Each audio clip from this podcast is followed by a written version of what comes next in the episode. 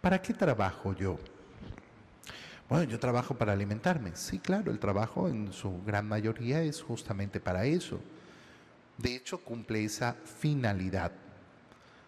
A mí cuando la gente me, habla de este discurso, del trabajo eh, que va a realizarlo, el trabajo que va a hacer que se sienta eh, realizado en la vida, la realización profesional, mira, el 98% de las personas en este mundo no trabajan en un trabajo que llamemos ideal y de realización y de plenitud.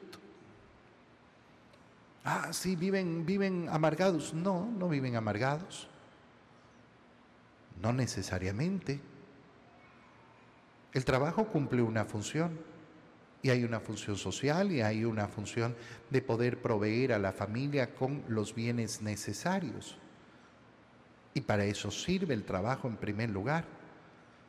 Cuando nosotros anteponemos, no, es que la realización de mi vida en el trabajo, mira, Primero se pone el pan en la mesa y ya está.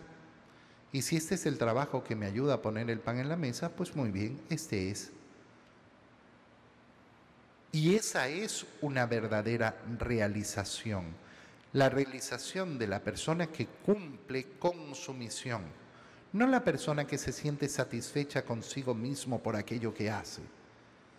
Pero además, el Señor efectivamente invita a que ese trabajo se realice con una visión sobrenatural.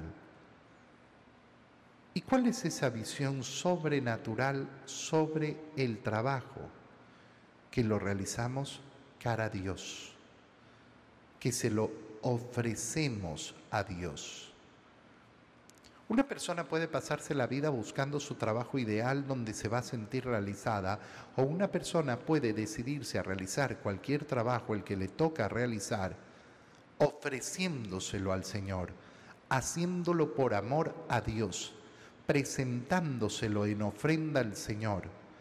¿Por qué hago bien mi trabajo? Porque mi trabajo es para Dios. Porque mi trabajo es para ser presentado ante Dios eso es lo que se llama la santificación del trabajo, lo que lamentablemente muchísimas personas no realizan, porque no están preocupadas de ofrecer su trabajo al Señor, porque no están preocupadas de ofrecer su vida al Señor. Y por eso es que tienen un corazón dividido. ¿Por qué? Porque resulta que cuando están trabajando, Dios no participa nunca. No, pues una cosa es ir a la iglesia, otra cosa es la vida del trabajo, otra cosa es la vida de la oficina, una cosa es eh, la fe y otra cosa es la vida del mundo. No, hermano, no, no, no hay división. El ser humano tiene una sola vida y el cristiano tiene un solo corazón. Y con ese solo corazón que ama a Dios sobre todas las cosas, hace las cosas que tiene que hacer por amor a Dios y va a la misa y hace oración y cumple con las responsabilidades con su familia y ama a su familia y a su prójimo y trabaja. Todo lo hacemos con el mismo corazón. No trabajen por eso, por el alimento que se acaba, sino por aquel que da la vida eterna. Y el Señor comienza entonces a dirigir el corazón hacia ese verdadero pan de vida por el que tenemos que esforzarnos y luchar